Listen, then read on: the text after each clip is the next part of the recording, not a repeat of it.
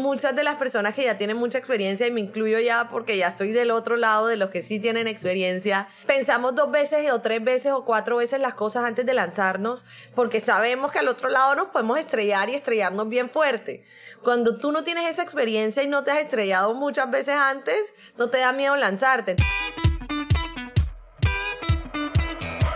Hola, soy Alex Galvez y esto es Fundadores, el podcast donde me dedico a tener conversaciones con fundadores de startups latinoamericanas para deconstruir sus experiencias, su historia, sus errores, sus aciertos y así encontrar los aprendizajes, herramientas e inspiración que tú puedas aplicar en tu día a día. Bienvenido.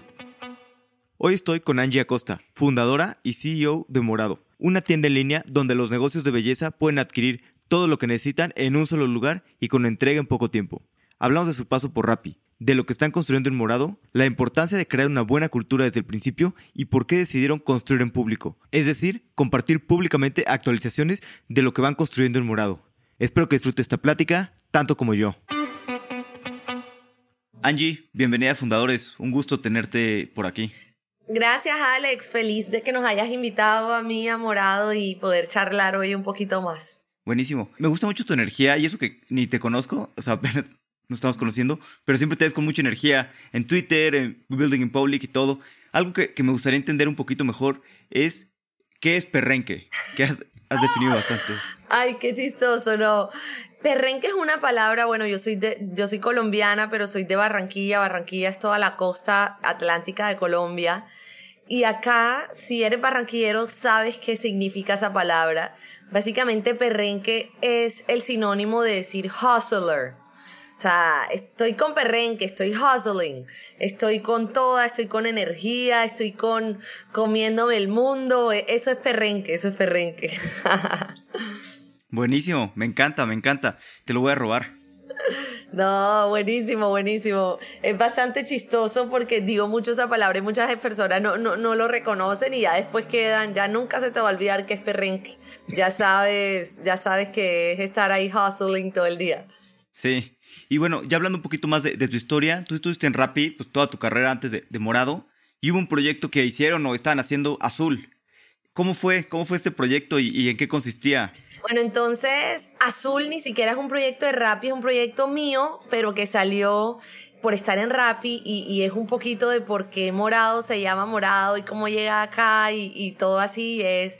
Yo siempre estaba obsesionada con ponerles nombres de colores a, los diferentes proyectos. Entonces, yo, lideraba el equipo de, supermercados y, había muchas pescaderías, pero fue muy difícil cambiarle el mindset a las personas que, vendían pescados y camarones y mariscos y todo para que se sumaran a la plataforma, a una plataforma digital como Rappi. Entonces, yo, yo siempre decía, caramba, esta gente no le ve tanto el potencial inicialmente, porque pues luego de que se sumaban esos nos amaban de por vida pero era muy difícil convencerlos que yo dije, caramba, pues si no hay ni una sola buena pescadería que se quiera sumar, yo voy a armar una que se llame Azul.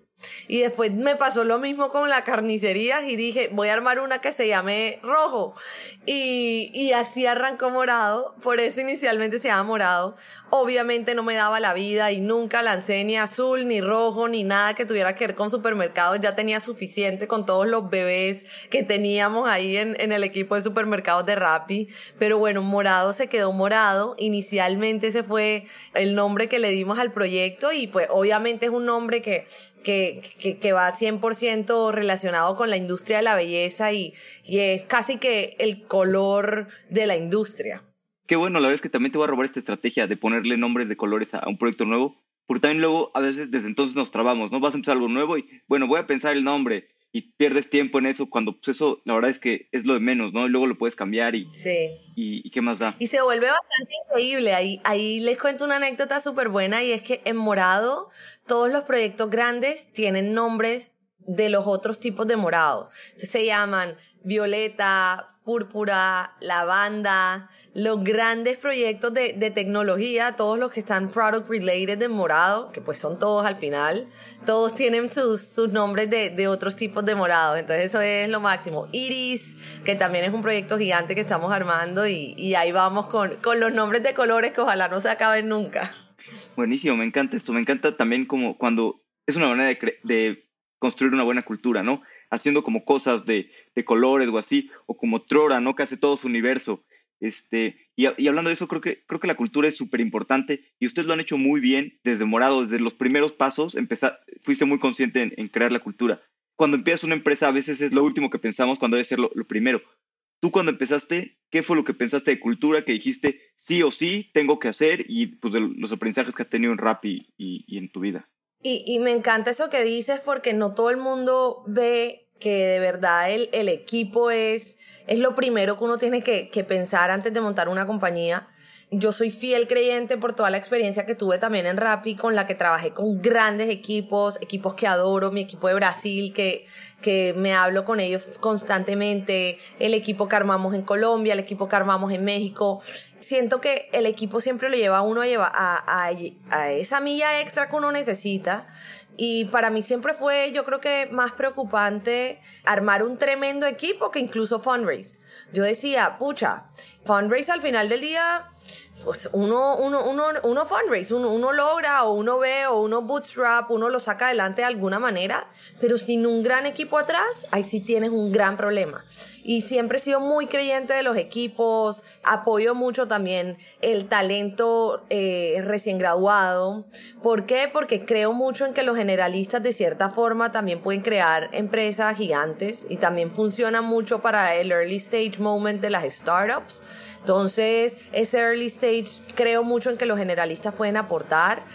Creo que hay como dos tipos de equipos y son los equipos, y, es un poco lo que va con la cultura de morado, y es los equipos que tienen la oportunidad, las personas que hacen parte de él, de crecer por meritocracia, y los equipos en los que las personas no sé, pues van creciendo de, de, maneras distintas, porque hay ascensos o porque llegaron personas de afuera, porque, porque se, se armaron distintos, distintos equipos nuevos.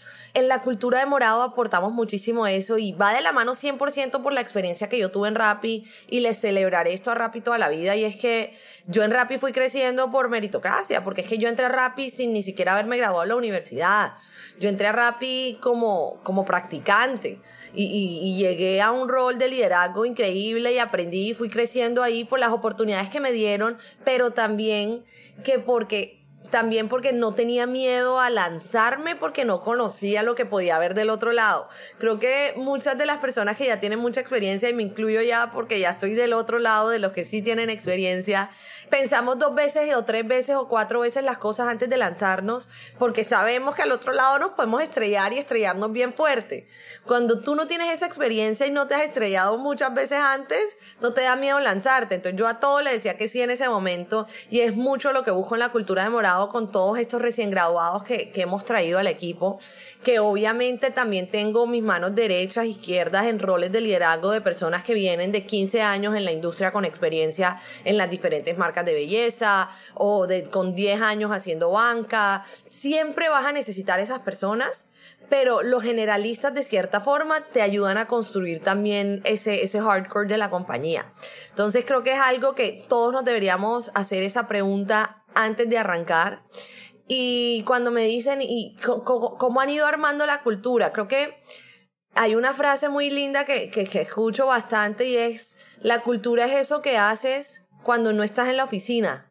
La cultura es lo que tú dices cuando te preguntan en la calle qué es morado, cuando estás en las reuniones con tus clientes, cuando la cultura va más allá de, de lo que uno hace en la oficina, la cultura es eso que de verdad marca la vida de las personas y tú nunca, de cierta forma como fundador, vas a poder controlar toda esa cultura, sino te tienes que encargar que todas las personas tengan las herramientas, ya sea ser feliz, las herramientas para crecer, para que estén tranquilos y, y, y estén felices en la cultura.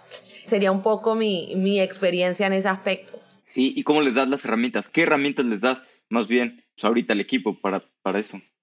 La herramienta más importante Morado es la capacidad de opinión.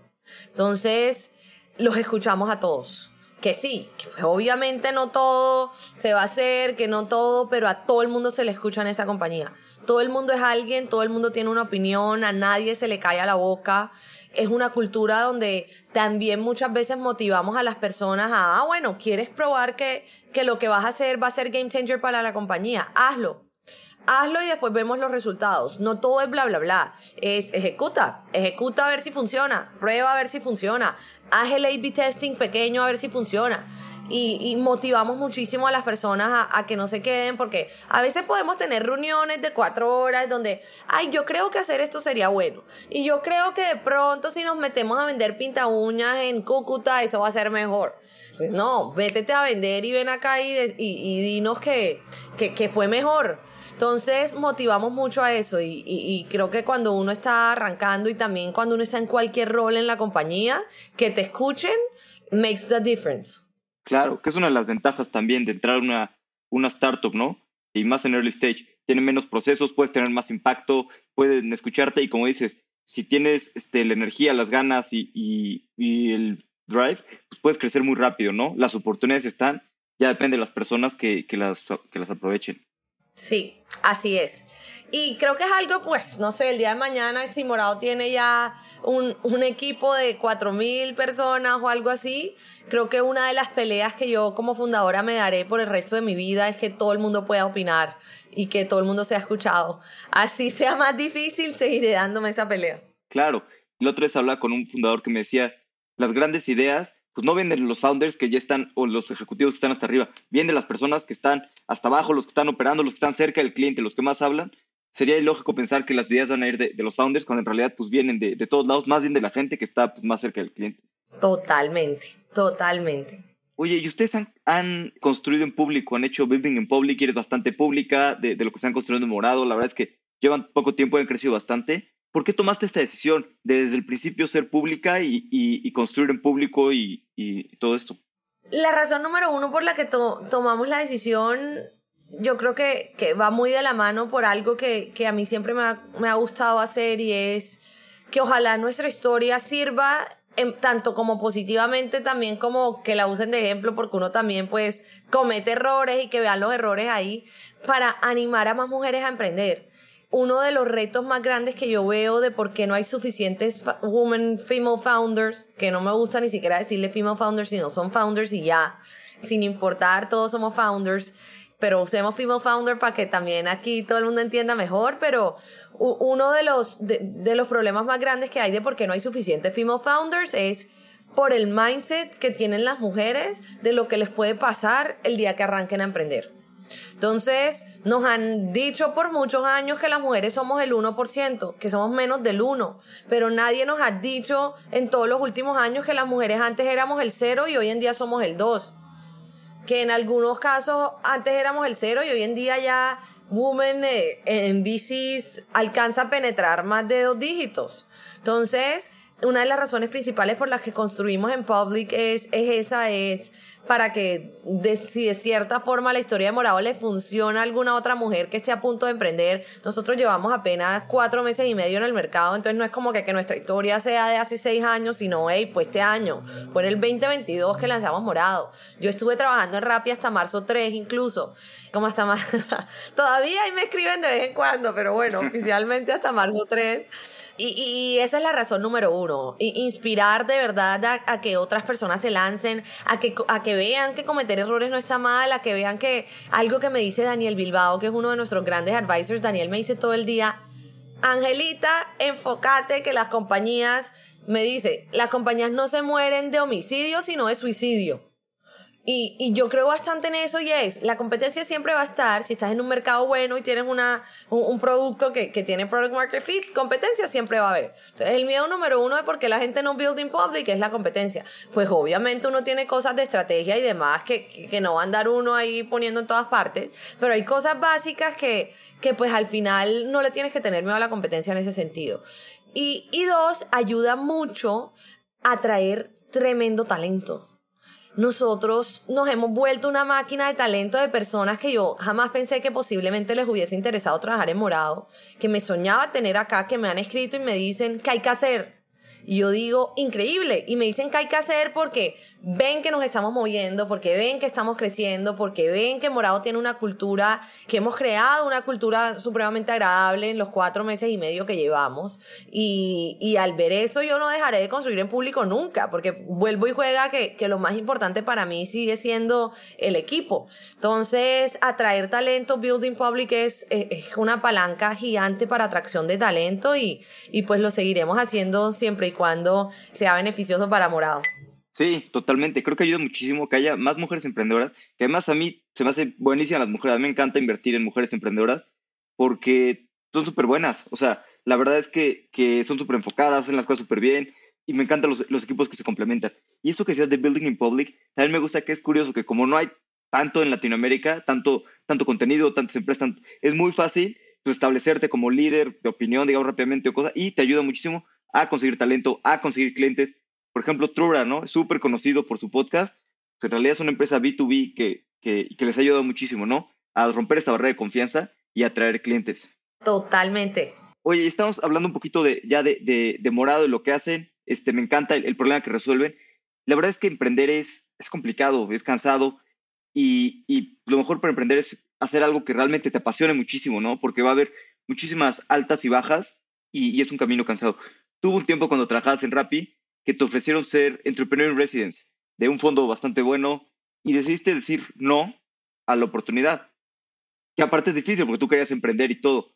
¿Puedes platicar un poquito qué pasaba por tu cabeza y, y cómo fue tu toma de decisión? Sí, yo creo que, que algo que, que, que, aprendí muchísimo en Rappi es exactamente eso que tú acabas de decir, Alex, y es, uno no puede, en este mundo del emprendimiento, los hay días tan duros que ni tener todo el equity, ni tener toda la liquidez del planeta, creo que te sacan de los huecos en los que uno tiene algunos días. Creo que lo que sí te saca es esas ganas de, de, de, que te apasione tu negocio, de querer ayudar, de querer aportar, de que de verdad el problema que, que estés solucionando, así el problema que tú estés solucionando sea cómo cavar huecos en la tierra más fácil para las construcciones, no importa. Si tú vives y esa vaina te apasiona y pucha, estás obsesionado con eso, you're gonna make it. O al menos va a ser más fácil para ti lograrlo. Y, y yo lo aprendí muchísimo en Rappi, porque en Rappi habían unos días fregadamente duros, difíciles. Yo viví más de un año y medio en Brasil, que para, que para mí fue, yo creo que, que, que, un antes y un después en mi carrera profesional y en mi vida, porque yo llegué a Brasil sin ni siquiera saber portugués, a hacer de todo, hasta convencer a rapitenderos, motoqueros, motoboys que se registraran en Rappi para entregar pedidos. Entonces, uno sí necesita esa mía extra, necesitas esa energía extra que te da esa pasión que, que, te puede generar trabajar en algo que te gusta o algo que genera impacto. Y, y eso me ayudó mucho en los días difíciles de Rappi. Saber cómo Rappi impactaba la vida de tantos domiciliarios, de millones de personas que no tenían otras alternativas de ingreso y que usaban Rappi como una alternativa de ingreso pucha, o sea, terminas al final del día haciéndolo de cierta forma. Esos días de pandemia, cuando entró el COVID, yo creo que todos los que vivimos ahí en mi equipo de supermercados, o sea, sufrimos muchísimo. Sufrimos muchísimo, pero estábamos ahí porque lo que pasó en el COVID en ese momento en Rappi fue que se registraron 30 mil personas más, o sea, se registraban de a miles, de a miles de rapitenderos diarios, porque claro, toda la gente que estaban despidiendo de sus otros trabajos, su única alternativa era Rappi. Yo decía, caramba, es que no los podemos dejar, o sea, no los podemos dejar abajo, no los podemos dejar solos.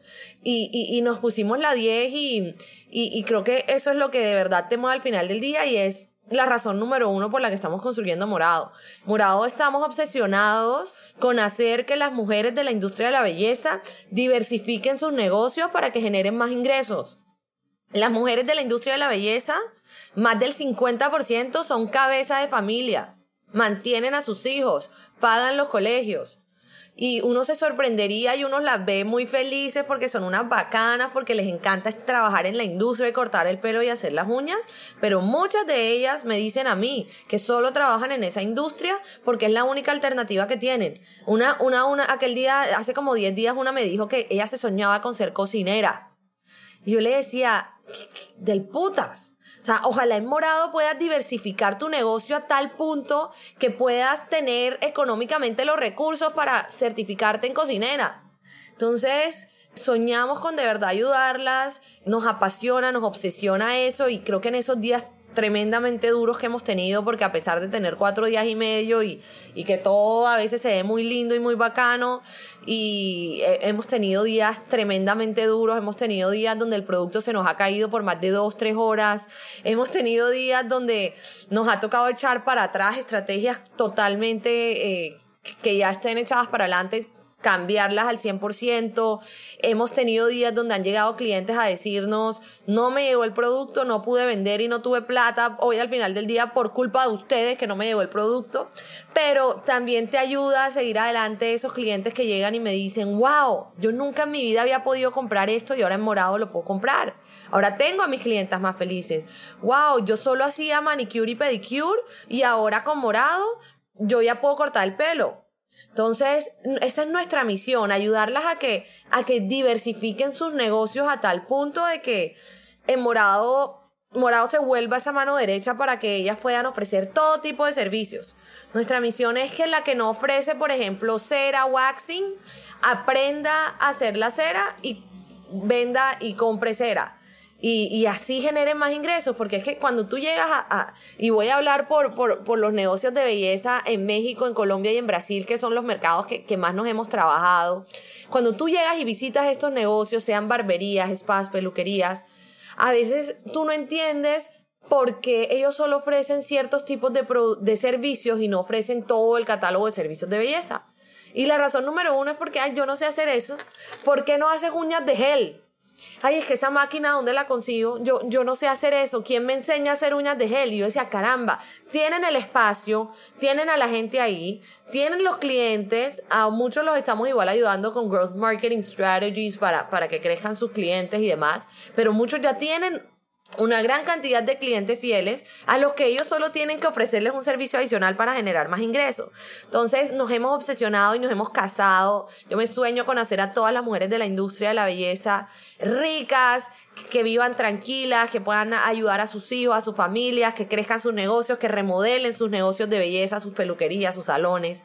Y eso te levanta y, te llena de energía. Tú me preguntabas a, al comienzo de la, de la llamada eh, que, que, que, cómo hacía para mantener mi energía. Yo cuido muchísimo, cuido muchísimo eso porque al final en la virtualidad es muy difícil transmitirlo. Y, y, creo que es algo que, que, de cierta forma, si tú pones la cámara, si tú te arreglas, si tú llegas a la reunión con toda, tu equipo también lo siente. Yo tengo equipo en Estados Unidos, equipo en Argentina, que tenemos nuestro Tech Hub, equipo en México. O sea, tenemos personas, la verdad, en tantas partes que, que, es muy difícil a veces también comunicarles la visión y la misión, pero creo que, que si uno llega de cierta forma, algo les tiene que quedar, algo se les transmite a través de la pantalla. Entonces, si no, e, el propósito es sin duda algo que nos hace levantarnos día a día. Nuestras clientas nos escriben todo el día al celular también, entonces así tú no te quieras levantar, ellas te levantan y te obligan a pararte en la cama porque son supremamente intensas. Y, y no, es, es algo que, que sí les recomendaría a todos los emprendedores. Es la razón por la cual yo dije que no a ese gran reto de Entrepreneur in Residence. Me estaban ofreciendo ser Entrepreneur in Residence en, en, una empresa increíble, en un proyecto que incluso me parece increíble, que sé que, que lo van a reventar el día que, que, otra persona lo saca adelante, pero que eran algo en lo que a mí no me movía y, y emprender es más que eso. Emprender uno no está aquí por dos años y yo siempre lo digo, uno está aquí, ojalá morado en 40 años, aún exista y sea la empresa de tecnología más del putas de la industria de la belleza y, del mundo en, en, este aspecto. Y, y si necesita uno algo más, algo más que lo mueva. Sí, totalmente. O sea, totalmente necesitas ese, ese sentido, ¿no? De, de misión. Y, y, hablando pues, también de esto de misión y de, de, que es muy solitario el camino del emprendimiento, tú eres solo founder, o sea, si, emprender es difícil, pues a veces es más complicado, ¿no? Ser, ser solo founder. Pues, ¿cómo le haces en los días en los que, en los que estás muy complicado? ¿Por qué, por qué solo, ser solo founder y qué retos te ha tenido, te ha tenido eso? Los retos son muchos, son bastantes, la verdad. Pero ahí está la magia de el option pool, la magia del equity. La magia de que las personas que trabajan de la mano conmigo en Morado sientan que de verdad son socias de esta empresa. Entonces yo soy solo founder, pero me encargué que desde mi equipo de liderazgo hasta las personas que, que, que no, no me reportan directamente a mí se sientan como socias. Cuando tú te sientes como socio de una empresa, eso se lo aprendí muchísimo a Simón, que Simón es la persona que más dice y que hay que trabajar como socios, que se sientan socios, que de verdad creo que yo, yo en Rappi creía muchísimo en, en mi capability de, de, ser socia de la empresa y de cómo podía impactar una empresa en la que yo fuese socia y fue algo que me traje de, de, a Morado y es que a mí me retan las los líderes de Morado me retan todo el día. Y no es como que, que yo llego aquí al ser solo founder y autoritariamente digo que eso se va a hacer así. No, cero así. Todos me hacen push, todos están dispuestos a opinar porque todos les interesa que a Morado les vaya bien porque, o sea, están aquí como socios de la empresa y no como empleados. Entonces, sí, soy solo founder, pero se facilita bastante el camino con el gran equipo que hemos ido armando. Y, un poquito esto de, pues, das option pool, que bueno, me parece a mí básico en sales súper bueno. A veces muchos emprendedores no saben, y sobre todo first time, bueno, los first time founders muchas veces son codos, ¿no? Con, dar acciones. Y luego, pues muchos emprendedores no saben cuántas acciones dar, qué porcentajes y qué les recomendarías a las personas que, están en este dilema y no saben a quiénes darle acciones, a quiénes no, cuántos sí o no, cómo establecer su, su option pool. Creo que eso es algo que no se aprende en la calle. Yo cuando estaba Armando Morado, no tenía ni idea, le escribía a muchas personas y creo que todos los founders y los advisors, todo el mundo me decía algo distinto y me dejaban aún más loca. Algo que sí me ayudó fue la actitud. Y creo que ahí es donde nosotros como emprendedores tenemos que apalancarnos de todos los recursos. Y Combinator en su Startup School habla muchísimo de esto. Latitud fue increíble para mí personalmente en ese aspecto porque ah, nunca había tenido la oportunidad de armar mi empresa, soy first time founder y, y no sabía muy bien qué hacer. Creo que hay que nutrirse, aprovechar que hoy en día hay bastantes recursos para hacerlo. Admiro muchísimo a todos los que armaron sus empresas hace 5 o 6 años cuando la TAM 1 nadie lo veía como un, venture-backed region. Dos, no había nada de contenido, incluyendo podcasts tremendos como este, Alex, que lo ayudaran a uno por lo menos a animarse a emprender. Emprender era cero sexy. Y tres, o sea, de verdad construyeron empresas muchos de ellos sin saber lo que estaban haciendo. Hoy en día hay que aprovechar y ahí sí les digo, edúquense. O sea, no podemos justificar una mala decisión en que no sabía cómo hacerlo porque hoy en día con el internet, con todo el contenido que hay online, desde Latitude hasta lo que les dije del Startup School, hasta... todos estos, eh, no les quiero llamar influencers, pero creadores de contenido del emprendimiento que son tremendamente buenos, en comunicando todo tipo de cosas, ya sea del mercado, ya sea del equity, ya sea de, de, de todo, hay que aprovechar eso. Y es algo que yo como fundador hago mucho. Le dedico cierta parte de mi semana a entender qué está pasando en el mercado, a leerte a ti, Alex, que pones esos tweets todos que me encantan, a, a, leer a todos los generadores de contenido porque, porque hay que educarse. Entonces, hoy en día ya no es una excusa decir a este, se me fue este empleado porque no le di suficiente equity. No, no hiciste bien la tarea. Eh, lo que hay es libros y cosas y, y Andreessen saca artículos todo el tiempo y todos los VCs están educándonos en eso. Entonces, creo que la respuesta a esa ni siquiera la tengo yo, sino la respuesta a esa sería búsquenla, que ahí está. Hay que educarse en esos temas. Totalmente. Y sí es cierto eso, que ahorita hay mucho más contenido que antes, ¿no? Este, mucho en español y muchísimo en inglés, y es una ventaja. Y hablando de todos los retos que tiene crecer, ahorita digo, el de, equity, pues pongamos que lo tuviste antes. Ahorita, ¿qué, ¿con qué reto estás lidiando y que estás buscando más información para saber, eh, para tomar una decisión? No, creo que retos tenemos muchísimo más en, en esta etapa en la que estamos. Hay bastantes retos, pero creo que el reto más grande que tenemos en este momento es cómo Latinoamérica ama usar WhatsApp. Entonces, muchas veces yo trataba de llevar a mis clientes, a nuestras usuarias, a, otros tipos de, de, conexiones para, para comprar en morado. Y me di cuenta que uno, y creo que me di cuenta las malas, de que email en Latam no funciona. Que Latam funciona por WhatsApp. Esto es impresionante. Cuando se me registraban con email, y ahorita ese es, eso es lo que vamos a cambiar, ya que incluso tiene que quedar ahorita, ahorita a ver si ya quedó, pero esto fue un reto gigante que tuvimos. Yo venía casada con la idea de que no, el email para marketing, para, ¿what?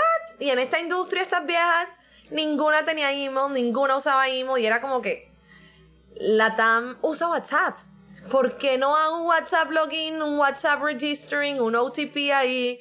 En, morado y, y, ahí es donde a ti el mindset te tiene que ir cambiando y aceptar que estuviste mal. Estuve estos dos meses empujando al equipo de tecnología a que tenía todo el mundo y al equipo comercial a que tenían que registrar a todo el mundo con correo. Resulta que esas mujeres me ponían correos falsos. Claro, que ni siquiera tienen correo pero que sí tienen, tienen su número de celular. Entonces, creo que, que, que, eso fue uno de los retos más grandes que tuvimos, entender de verdad, porque todas las industrias son diferentes. Hay industrias en las que divinamente, por ejemplo, y lo estaba hablando bastante, que yo desde el CPG también manejé bastante eso, y es la industria de electrodomésticos. El cliente que te compra un televisor, lo más posible es que sí tenga un correo. Pero es que el cliente que te compra una queratina para alisar el pelo, mm, no va a tener correo. Entonces son, son retos que uno tiene el día a día que la industria misma te va poniendo porque así estemos todos en el mismo camino de emprender, en el mismo camino de tech los usuarios son demasiado distintos. Entonces, nada, ya tomamos la decisión, estamos ahí corrigiendo, pero eso fue una locura. Y claro, tenía a mis clientas locas escribiéndome que querían, me escribían los Biblias por WhatsApp y yo decía, ¿Por qué no usa su correo? Y, claro, es que no lo usan, no les gusta, no lo quieren, no lo tienen ni registrado. Entonces, no, retos hay miles y creo que ese fue uno de los más grandes que tuvimos, más porque nos costó entenderlo, no entendíamos qué pasaba y, y, y, bueno, ahí, ahí ya, ya estamos del otro lado al menos. Sí, totalmente. Digo, en unas industrias más que en otras, seguro la veis mucho, pero sí es cierto que Latinoamérica se mueve sobre WhatsApp. Todo el mundo usa WhatsApp para todo. Este, incluso yo a veces que hago ciertas cosas, mando a WhatsApp o a veces en conversiones pongo números y dicen, ya sé, digo, no, los pongo para mí, para que la gente es que revise, aquí estén ya los números hechos y estén este, bastante claro. O sea, lo uso como para tener ahí toda mi, base de datos. Sí, no, total, total. Pero bueno, no, retos hay miles, escuchando a los consumidores vamos solucionando, así que nada, ahí estamos haciendo focus groups y de todo para, para de verdad entender, porque porque a pesar de que hay muchísimas personas en el equipo que vienen de años de trabajar con, con, mujeres de la industria que tienen sus propias peluquerías. Yo incluso me certifiqué como manicurista el año pasado. Yo estoy certificada y, y conocí por una semana entera, estuve ahí eh, sumergida en, eh, eh, en, en, mis clientas, en mis usuarias, hablando con ellas y, y ni así. Hay que igual seguirlos escuchando todo el tiempo. No, siempre hay que seguirlo escuchando y además siempre va cambiando, ¿no? Las necesidades van cambiando. Y creo que esto que acabas de mencionar de WhatsApp es un... Y yo he visto cada vez más emprendedores darse cuenta de esto. WhatsApp es la clave. Incluso el otro está hablando con una, una empresa que está construyendo unas automatizaciones sobre WhatsApp. Y yo creo que van a surgir muchas más empresas en Latinoamérica que ayuden a negocios y otras empresas a, usar WhatsApp mejor con, con sus clientes. Totalmente. Por lo menos por lo pronto, WhatsApp sigue siendo una herramienta increíble en la TAM. Sí, y seguirá por lo los futuros cercanos, ¿no? O sea, siguientes 5, 10 años, quién sabe. Así es. Y, ustedes también pasaron, esto, esto me gusta mucho y, no, y te lo quería preguntar, pasaron por el programa Start, creo que se llama, de, de Andreessen Horowitz. Creo que es un programa nuevo, ¿no? Fueron de los primeros en, en pasar. ¿Cómo fue tu experiencia y, y, qué le recomendarías a las personas que quieren aplicar a, a este programa? No, e, el, el A16C Start es, es un programa increíble porque pues todos sabemos que va, va, va de la mano de, de uno de los de las marcas más reconocidas de venture capital del mundo, como lo es Andreessen Horowitz.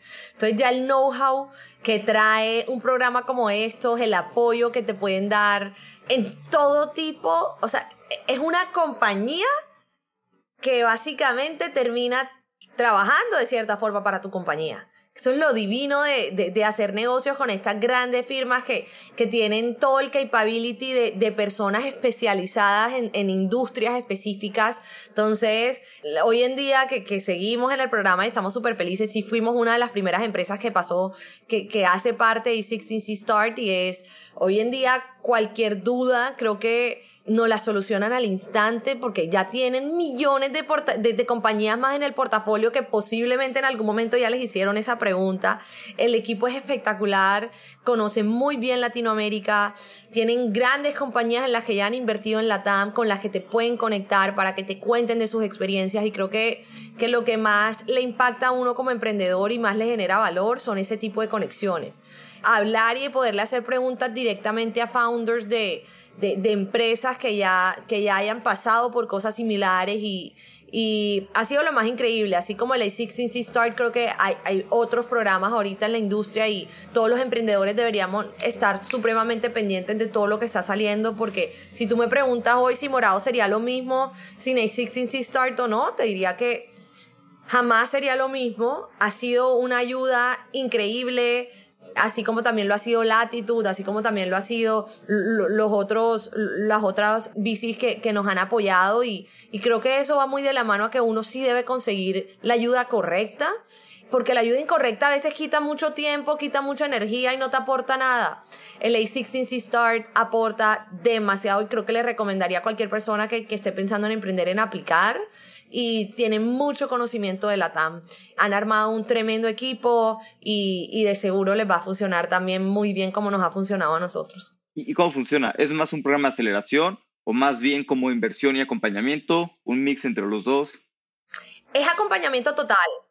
Sí, es, es, inversión con acompañamiento, pero es un acompañamiento del verdadero, del acompañamiento que sí quieres tener cerca, del acompañamiento que te aporta y no te resta. Es un acompañamiento increíble, la verdad. Ok. Y ustedes ya ahorita están abriendo México y me comentabas que Brasil también es de los mercados que, están. Entonces, desde el principio, pues, bueno, desde muy temprano, pues están ya pensando en internacional y, abriendo México y, viendo Brasil.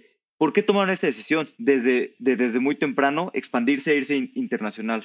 Yo veo la TAM como un solo país. Entonces, para mí, y la verdad también conociendo los mercados de fondo como emprendedora, porque pues, a ver, yo, yo lancé un producto en Brasil, lancé un producto en México, viví más de un año y medio en Brasil, un año entero en México también. Entonces yo sí creo que, que hay que ver la TAM como un país. Entonces al verlo como un país, no nos asusta para nada. Para mí abrir el DF al final del día es como, como abrir una, como haber abierto Bogotá lo vemos así, la verdad, lo vemos como queremos estar en todas las ciudades principales de Latinoamérica en algún momento y hay que arrancar por las ciudades más grandes.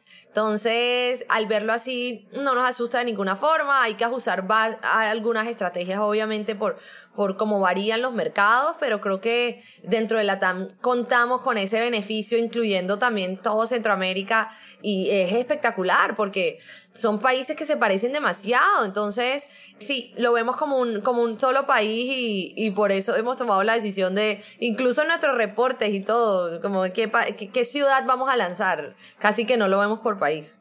Me encanta, me encanta. Creo que esa es la mentalidad que hay que tener. Es, muchos emprendedores les da miedo, ¿no? Expandirse al siguiente país y cuándo es el momento indicado y cuándo no. Me encanta esta mentalidad, que creo que la había escuchado de, de Fancho Furbana también. Total. Pues todo es como un gran país, incluso en Estados Unidos, ¿no? Pues cada estado es diferente, ¿no? Aquí cada país es diferente, pero pues toda Latinoamérica es un país y hay que perderle el miedo, ¿no? Y simplemente abrir, ir por el mercado más grande y, y pues sin miedo. Así es. Bueno, el más grande y el que más te haga sentido. A veces no solo los más grandes son los que le hacen sentido a tu negocio. Pero para nosotros puntualmente eh, el DF sí es un gran mercado y, bueno, ya estamos lanzando allá. Sí. Hay un tweet que, una vez pusiste que, que me llamó mucho la atención, que decías que lanzar una startup es menos estresante que estar pensando todo el día en, en lanzar una startup. Y yo veo muchas personas así que quieren lanzar una startup, pero no saben qué, y tienen miedo de, dar estos primeros pasos y, y alguien que está en, pues, en esa posición, ya sea en Rappi o en, en Kavak, en alguna gran empresa, o McKinsey, pues ¿qué les recomendarías de, de que están pensando en emprender y están buscando una super idea, ¿no? Es que yo estuve ahí, yo pasé por eso. Yo tuve unos meses muy estresantes, no les voy a decir, ahorita tengo unos muy estresantes también, pero es otro tipo de estrés. Yo tuve unos meses muy estresantes de, ay, si me lanzo, si no me lanzo, si renuncio, si no renuncio, si me voy por esto, me voy por esto, si armo primero el SaaS o armo primero el commerce, o, o sea, y al final me di cuenta que todas esas respuestas las tenía arrancar morado. Y el día que yo decidí arrancar morado, creo que el estrés ya cambia. Vas a estar putamente estresado, eso sí, no te voy a decir que no. pero es otro tipo de estrés, porque es que estás estresado con acción. Cuando tú estás estresado con, como que en el sofá, como que se te va carcomiendo todo el estrés por dentro, aquí es, tengo estrés, lo voto. Quiero armar esto, lo voy armando. Quiero estoy estresada por esto, tun, tun, tun, tun, tun, lo voy accionando y le juro que se van a acordar de mí el día de los dos tipos de estrés que existen, el estrés antes y el estrés de después, y sí que quieres tener el estrés de después, porque el estrés de después lo puedes accionar, el estrés de la hora está en tus manos, está en, tu, está, está en las manos de tu equipo, el estrés de antes está en tu cabeza y te vuelve loca. Entonces, sí, yo pasé por ahí, estuve unos cuatro o cinco meses densamente estresada por si me lanzo, si no, si es el momento, si no, si me espero dos años, si me voy a hacer una maestría y después armo mi empresa, si tantas cosas que uno se les pasa por la cabeza y la respuesta está en láncense. Creo que láncense, que lo peor que puede pasar es que no te haya gustado y a los seis meses, pues nada, haces otra cosa y listo. Sí, lanzarse y hablar con tus usuarios y también ahí es cuando vas a encontrar la primera cosa, ¿no? Y también es, yo creo que bueno, importante, bueno, emprender desde antes, ¿no? A mí hay un, obviamente hay que encontrar lo que te apasione, pero también hay un consejo que me gusta mucho de Justin Khan, el cofundador de Twitch, que él recomendaba, primero haz una shitty startup. Y él decía, ya lánzate, haz algo y pues aprendes, aprendes a programar, aprendes lo que sea. Igual, si te va bien o mal, pues ya en tu siguiente empresa, tal vez buscas algo con más calma, que te guste y que, y que ya tengas más experiencia, ¿no? Entonces él lo que dijo, pues no sé ese cero no, hicieron un calendario antes o sea, pues nos lanzamos, aprendimos a programar y, y, y ya, ¿no? Y, y, después hicieron Twitch ya con más experiencia y ya pues, buscando más lo que, lo que querían hacer. Totalmente. Las, en, en, en, esta industria, como en todas, las heridas de guerra te forman como fundador y como emprendedor. Así que entre más heridas de guerra tengas, mejor te va a ir seguramente. De acuerdo. Angie, Ángela María, vamos a pasar a la parte final, que son las preguntas de reflexión. Las preguntas son cortas, las respuestas pueden ser cortas, largas o como tú quieras. Perfecto. ¿Cuál es el libro que más te gusta recomendar? El libro que más me gusta recomendar es No Rules, Rules. Pero es espectacular, se lo tienen que leer, porque ese libro te enseña a no tenerle miedo a moverte, a cómo también crear una cultura en la que la gente esté dispuesta a opinar pero también hay otro libro que me encanta, que, que, hace poquito saqué del baúl, porque me acordé que existía y es The Power of Now. Y también lo recomendaría porque creo que es un libro que me enseñó también a disfrutarme el momento. Entonces, de cierta forma, a veces uno sufre muchísimo acá, pero también tiene que, que celebrar esos pequeños wins que, que, vas, que vas logrando día a día. Pucha, celebra que contrataste a un ingeniero de Mercado Libre. Eso es, wow, entonces, a veces tenemos también que celebrar las cosas que están pasando en el día a día y se nos olvida porque las empresas crecen muy rápido, porque tenemos mucho estrés encima, porque hay, hay mucha presión y muchas otras cosas going on. Y, y, creo que ese libro me lo leí hace muchísimo tiempo, me lo he leído muchas veces y te ayuda bastante a cómo reconocer esos daily wins, por decirlo así. Recomendaría esos dos. Buenísimo, me encanta. Ya me los han recomendado. A veces es difícil leer todo, pero, pero lo voy a leer. ¿Hay algún tema del que hayas cambiado tu opinión recientemente? Mm, creo que mm, más que cambiado mi opinión, puse mi opinión más firme en el tema de que, de que los emprendedores estamos aquí para emprender frente a cualquier mercado yo era de las que pensaba que a veces sí, obviamente había mercados mejores que otros y demás, pero también siempre he, impulsado a la gente a que se lance en el mercado que sea, porque es que no sabemos si nos lanzamos hoy, el mercado está espectacular, no sabemos si el mercado se va a dañar en dos años, o en tres años, o en cinco años, cuando tu empresa esté en el mejor momento, el mercado se puede dañar completamente y se te daña el IPO o lo que sea que tengas en la cabeza. Entonces, creo que más que haber cambiado opiniones, haber reforzado mi opinión en que, en que there's not a right moment.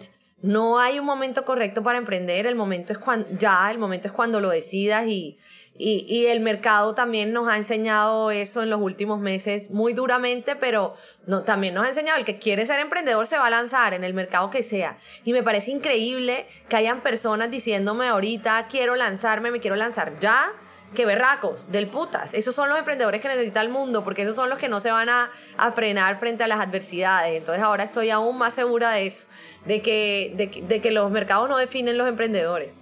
Totalmente. Además, construir una empresa buena a largo plazo dura muchos años. Eventualmente te van a tocar mercados a la baja, mercados a la alta.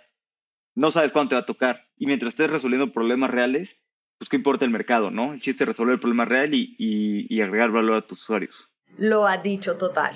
¿Hay algún punto de inflexión en tu vida que haya cambiado la forma en la que piensas? Mm, creo que sí, no. Totalmente esa experiencia que tuve cuando, cuando, me, cuando me fui a Brasil sin ni siquiera saber portugués y todo. Como les comenté, eso para mí fue un antes y un después en mi vida.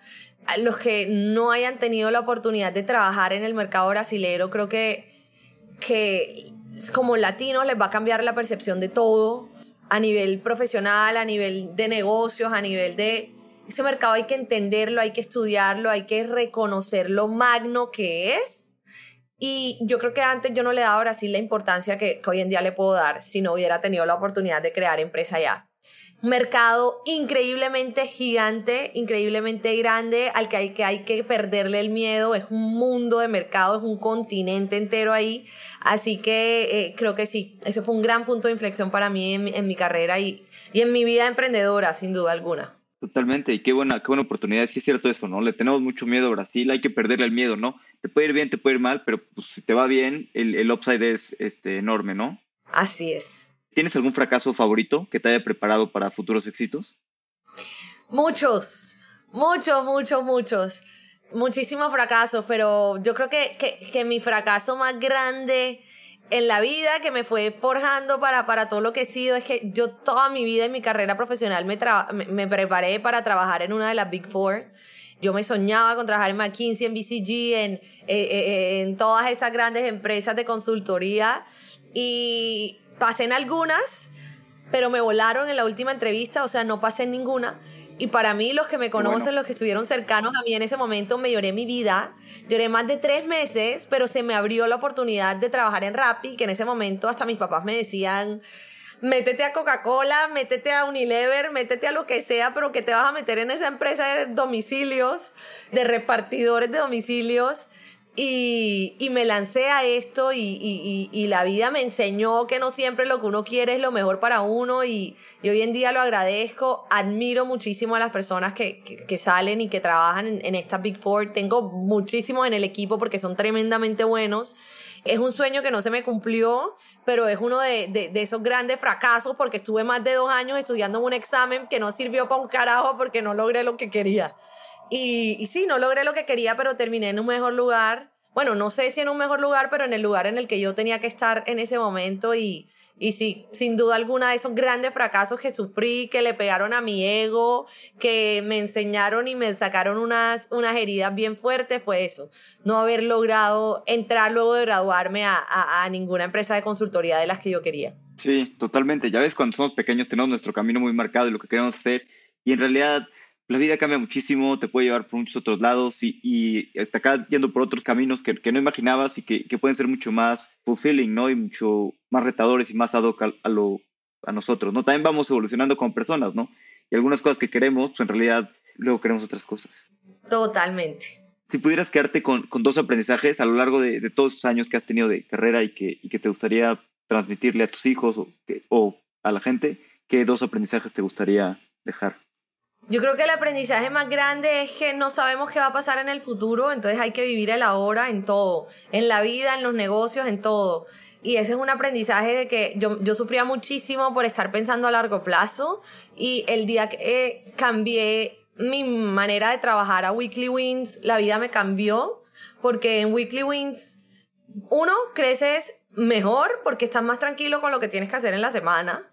Entonces sí, tienes tus misiones a largo plazo, pero pues lo que te planteaste el lunes lo puedes celebrar el viernes y la vida es solo una, entonces hay que irla construyendo también de a poquitos, disfrutándosela de a poquitos y, y eso, eso, eso lo aprendí también en, en varios libros que, que me he leído de, The Hard Thing About Hard Things y, y, muchos otros de esos buenos que andan por ahí. Creo que ese sería el aprendizaje más grande y es algo que tratamos de trabajar en la cultura de morado tratar de, de, de, generar impacto en el ahora, de que de verdad disfrutarnos el ahora y siempre pensando con nuestro mindset a futuro, pero no estresarnos tanto por, por lo que puede ser, ¿no? Gracias. Oh, gracias Alex, muchísimas gracias por, por escucharnos, por tener aquí a Morado presente y, y esperamos que, que, que podamos seguir hablando nuevamente pronto. Totalmente. Angie tiene una súper energía. Me encanta platicar con fundadoras que tienen ese drive. Estoy seguro de que Morado tiene un gran futuro. Muchas gracias por escuchar. Y si te gustó el episodio, compárteselo a algún amigo para que lleguemos a más personas.